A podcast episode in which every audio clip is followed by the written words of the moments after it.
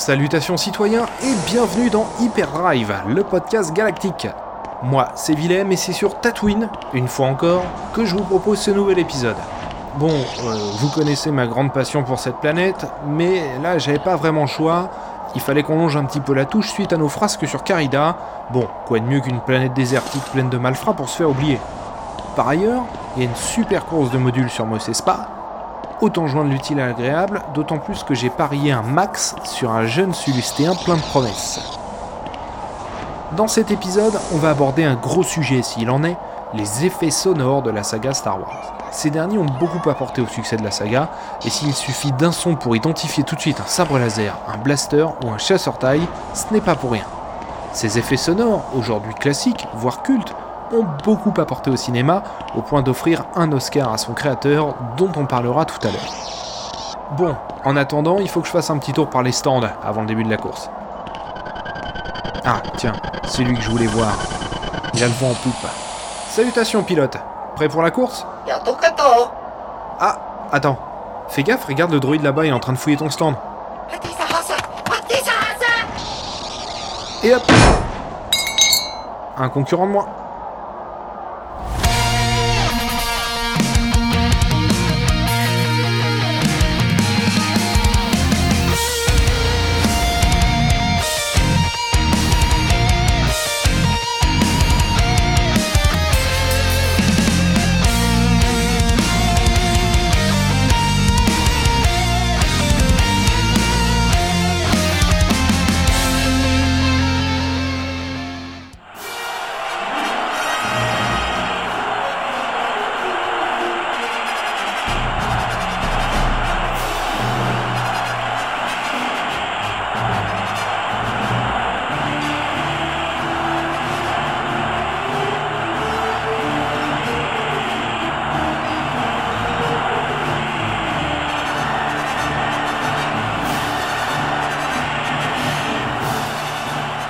Bien, eh ben vous me croyez si vous voulez, il fait une chaleur épouvantable. Bon, on va pas être trop mal ici. Place, il y a du monde quand même, hein. Eh, c'est Jabba là-haut. C'est lui qui lance la course. Je vais mettre ma capuche. On a quelques différents non réglés. Bon, où est cette barbe de Wookie là? Ah, Troverne, te voilà. Eh, tu as trouvé où ta bière? Ah, t'es un pote. Merci. Euh, et pourquoi elle est verte la mienne? Ah, euh, ok. Bah, je vais te dire ça. Ah non Ah, c'est pas mal du tout. Non, non, non, non, c'est mort. Je la garde, tu rigoles ou quoi? Ça marche. La prochaine est pour moi. Bon, ça commence quand là? Ils ont déjà une heure de bourre là. C'est clair, c'est notre culture. Bon, ça nous laisse le temps de parler de notre sujet. Ah, attends, c'est pas vrai. Hé Excuse-moi Gros machin Tu vas pas t'installer devant moi quand même Placement libre, placement libre, ok, mais enfin, il y a quand même des règles non écrites, quoi. Quand on fait 3 mètres de haut, on se colle derrière. Ah ouais? Et si je te tire dessus, tu fais encore le malin? Bien aimable. Donc, pour celles et ceux qui l'ignorent encore, George Lucas est un passionné de cinéma japonais. Ce qui lui plaît particulièrement dans ce dernier, c'est la possibilité de s'immerger complètement dans une culture dont on ignore tout, tout en comprenant l'intrigue générale du film. Cette idée, qui semble anodine, est au cœur de son projet Star Wars. C'est cette dimension qu'il souhaite offrir à son film dans les années 70. Présenter un monde et une culture complètement étrangère au public, tout en lui insufflant des lignes claires que tout le monde peut comprendre.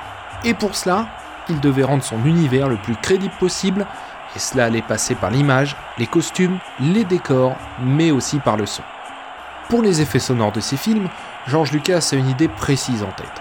En effet, nous sommes dans les 70s et le synthétiseur a le vent en poupe, particulièrement dans la science-fiction et le fantastique, où il est beaucoup utilisé pour réaliser des effets sonores futuristes. On peut penser à Star Trek par exemple, dont la très grande majorité des sons ont été réalisés avec des instruments électroniques tels que le thérémine pour son générique, mais aussi le stylophone et autres instruments d'époque. Mais Lucas ne veut pas de ces sons, il les considère comme trop éloignés de la réalité. De même, il s'évertue dans son film à proposer des décors et éléments crédibles, ancrés dans une réalité. Les effets sonores synthétiques sont donc pour lui trop loin de notre quotidien pour ajouter de la crédibilité à son univers. le son va être d'autant plus déterminant pour donner le ton de cet univers que les voix seront entièrement réenregistrées en post-production après le tournage.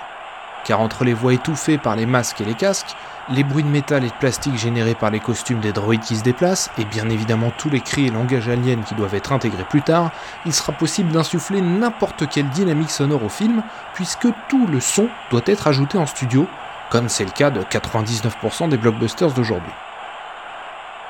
Pour ce chantier de taille, il va une fois encore se tourner vers un jeune, ici un ingénieur qui partage la même vision des choses que lui, Ben Burt. Ben Burt est un New-Yorkais âgé de 25 ans lorsqu'il rencontre George Lucas. C'est avant tout un technicien. Diplôme d'ingénieur en poche, il se tourne rapidement vers le cinéma avant de reporter en 1970 le National Student Film Festival avec un film de guerre intitulé Yankee Squadron. Son travail sur les effets spéciaux d'un autre film, Genesis, lui permet d'obtenir une bourse pour entrer à l'Université de Californie du Sud où il terminera ses études en production de films. C'est un type comme Lucas les aime, self-made man créatif qui n'a pas peur de s'essayer à des choses différentes. Trêve de suspense, ce dernier va révolutionner les effets sonores au cinéma. Dans une interview au Time Magazine en 1980, ce dernier nous dit Le plus grand dilemme est toujours de créer un son qui semble familier et qui possède un lien avec la réalité sans pour autant être identifiable. Voilà ce qui résume sa pensée et celle de George Lucas. Ainsi, ils veulent tous les deux créer des effets sonores qui permettront de rendre l'univers de la saga plausible et naturel. Ben Bird va insuffler quelque chose de neuf dans le design sonore au cinéma, tout particulièrement pour la science-fiction et la fantasy. En effet, à l'époque, les sons artificiels commencent à émerger, la grande majorité des designers sonores utilisent ces sons artificiels pour illustrer les éléments futuristes au cinéma. Ben Burt, lui, en utilisera très peu. Au contraire, il va aller chercher des sons réels, du quotidien, pour réaliser ces effets sonores. Ces sons naturels et familiers donnèrent une dimension particulièrement concrète, crédible et réelle aux objets et vaisseaux présentés dans les films. Mais cette approche dépasse le simple fait d'aller enregistrer des sons. Encore faut-il savoir lesquels prendre et comment les combiner. Pour réaliser le son des sabres laser par exemple, il va combiner le son d'un vieux téléviseur cassé à celui d'un projecteur auquel s'ajoutent les parasites dus au câble défectueux de son enregistreur. Un heureux hasard qui va beaucoup apporter au son final mais ce dernier est un créatif et toutes les circonstances seront bonnes pour lui donner des idées. Ainsi, alors que ce dernier était en vacances en Pennsylvanie, il partit en randonnée. Alors qu'il franchissait la crête d'une montagne, il passa à proximité d'une antenne radio et son sac se prit dans l'un des câbles de maintien de ce pylône. Ça généra un claquement métallique qui le fit s'arrêter net, réalisant que ce son était la parfaite illustration sonore d'un tir de pistolet laser. Il va donc ensuite recréer ce son en tapant sur ce câble avec un petit marteau. Il va même utiliser son alliance pour trouver le son parfait. Ça résume très bien le personnage, un créatif toujours à l'affût. Ah, enfin Ah, c'est Jabba qui tchatche maintenant. Ouais. Ouais, je sais pas pourquoi il insiste avec ça. Tout le monde sait que s'il est si populaire, c'est parce que tout le monde a peur de lui. Non, non, tu rigoles Non, non, moi j'y crois pas une seconde. Pour les vaisseaux, il va combiner des bruits mécaniques avec des bruits naturels, comme l'inégalable bruit du chasseur-taille, basé sur le barrissement d'un éléphant et le bruit d'un moteur de vitre électrique d'une vieille Cadillac Eldorado. Toute opportunité sera bonne pour Ben Burt. Ainsi, il va aller enregistrer les braiements des ânes présents sur le tournage en Tunisie pour en faire le cri des pillards toscaines. Il va également faire inhaler de l'hélium à une bonne partie de l'équipe de tournage pour effectuer le brouhaha constant de la scène de la cantina. Pour Dark Vador, tout le monde le sait maintenant, il place un micro à l'intérieur du détendeur d'une bouteille de plongée, et pour Chewbacca, il se rend aux eaux de Los Angeles pour enregistrer les cris d'ours, d'ourson, de morse, de phoque ou encore de blaireau qu'il combinera ensuite tous ensemble. Bref, on a connu pire comme métier mais un bruit particulier va lui donner beaucoup plus de fil à retordre, celui d'R2D2. Les bips si particuliers du droïde Astromech sont issus d'un véritable travail de réflexion mené conjointement avec George Lucas. En effet, ce dernier a rapidement identifié l'allure et le caractère sonore de ces 3 PO, puisque ce droïde parle la même langue que les personnages. Il n'en est rien pour R2D2. Ce dernier voulait insuffler beaucoup d'humanité à son droïde, que ses cris et bips soient très expressifs qu'il compense ainsi son allure et ses déplacements qui ne le sont beaucoup moins. Ainsi, Le tandem Lucas-Burt passera des soirées complètes à imiter les bips que pourrait faire le petit droïde. Au final, ce sera un des seuls bruitages générés par synthétiseur auquel Ben Burt ajoute des enregistrements de sa propre voix, faisant des petits bips enfantins. Ah ah ah Ça va commencer, attention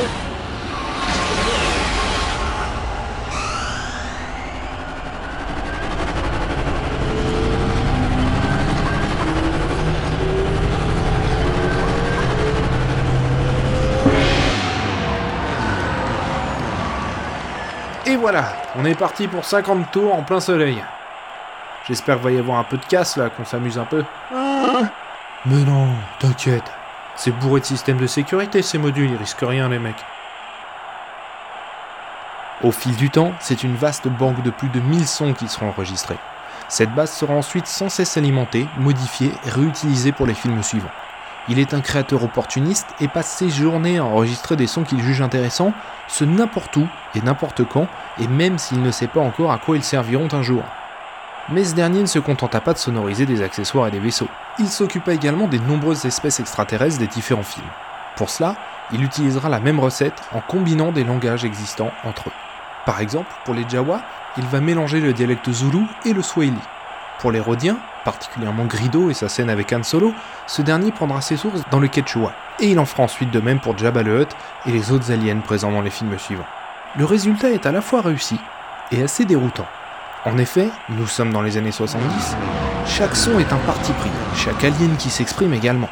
La voix de Chewbacca notamment est clairement surprenante pour un extraterrestre à même de comprendre et d'être compris par ceux parlant sa langue. Tout comme R2D2 d'ailleurs, car chacun de ces personnages ne sont ni traduits ni sous-titrés, mais dialoguent avec d'autres personnages que le public peut comprendre.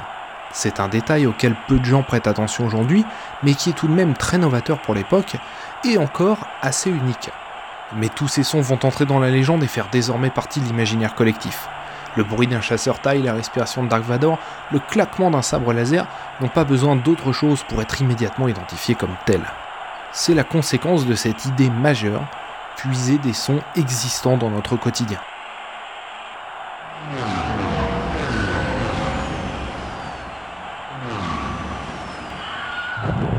Oh blast Il a bien raté son virage celui-là Ouais, il risque pas de repartir tout de suite. C'est bien, ça fait un concurrent de moi pour mon pilote. Ces effets sonores, combinés à la musique tonitruante de John Williams, vont donner une importance capitale au son dans le cinéma, insufflant ainsi une nouvelle dynamique et enfonçant pour de bon les clous plantés par 2001, Jaws et j'en passe. Ben Burt remportera un Oscar pour sa performance dans Star Wars et s'en suivra une carrière où il cumulera les récompenses avec entre autres 4 Academy Awards pour son travail, 2 pour Indiana Jones et Est-il extraterrestre, ainsi que près d'une dizaine de nominations. Mais attention, si Ben Burt est à l'origine de tout cela, il n'est pas le seul, et nombre de talents viendront gonfler les rangs. En effet, George Lucas va créer dès 1975 l'entreprise Skywalker Sound, spécialisée dans le son et particulièrement les effets sonores au cinéma. Cette entreprise va rapidement voir énormément d'excellentes compétences se joindre à eux et ils vont travailler sur énormément de films. On peut citer Gary Ridstrom, Tom Myers, Randy Tom, etc. Et ces derniers sont loin d'être des manches citoyens. D'ailleurs, Ben et l'équipe de Skywalker Sound travailleront ensuite sur les effets sonores de près de 40 films, dont Wally, la nouvelle trilogie Star Trek, Munich, Lincoln, Dark Crystal et j'en passe. Des grands noms du cinéma comme Spielberg, James Cameron, John Laster ne passeront quasiment plus que par eux pour travailler sur leur film. Ah, mon poulain est en tête Ben Burt est un bon ami de Gigi Abrams d'ailleurs. Ils travaillèrent ensemble sur Star Trek, puis sur The Force Awakens, renouvelant ainsi la tradition, puisque ce Ben Burt a travaillé sur les six volets précédents de la saga. Mais, pour une raison qu'on ignore, ce dernier n'a pas été sollicité pour réaliser les effets sonores de The Last Jedi. Ça n'a l'air de rien, mais cela fit tout de même du bruit dans l'industrie. D'ailleurs, ce dernier a été interviewé par Vanity Fair sur le sujet et a déclaré ne pas savoir pourquoi, n'ayant même pas été contacté par l'équipe de production mais son empreinte est et restera présente à jamais dans toutes les futures réalisations de la saga, y compris Star Wars 8 et 9, puisqu'on lui devra tout de même les effets sonores les plus réussis de cette postlogie, comme le son du sabre laser de Kylo Ren ou celui de BB-8, particulièrement réussi. Attention, c'est le dernier tour Rends-moi riche, vas-y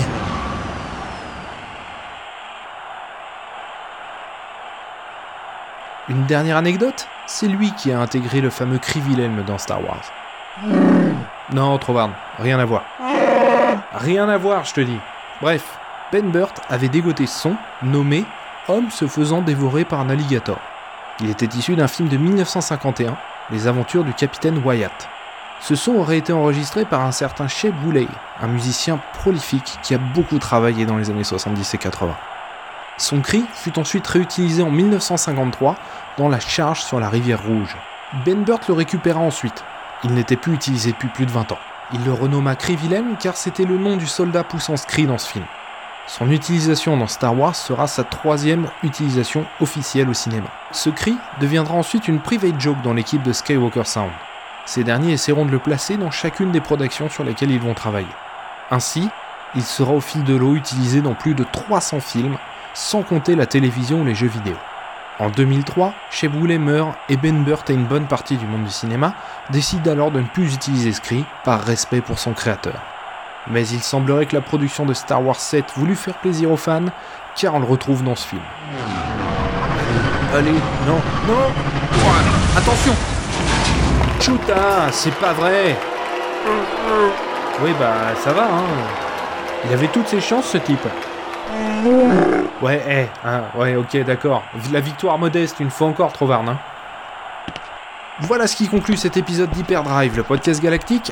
Merci pour votre téléchargement. Vous pouvez retrouver l'intégralité des épisodes d'Hyperdrive sur infamdestarwars.com, sur zone52.fr et vous pouvez réagir sur le forum de Galaxy Star Wars. N'hésitez pas à nous suivre sur Facebook et Twitter. Que la force soit avec vous. À très bientôt. Pas mal quand même. 3000 crédits. Oui, bah, je sais, je sais, mais euh, moi j'y croyais. Attends, si jamais il avait gagné, on multipliait par 5 notre mise. Et puis là, d'un seul coup, là on aurait été content, hein?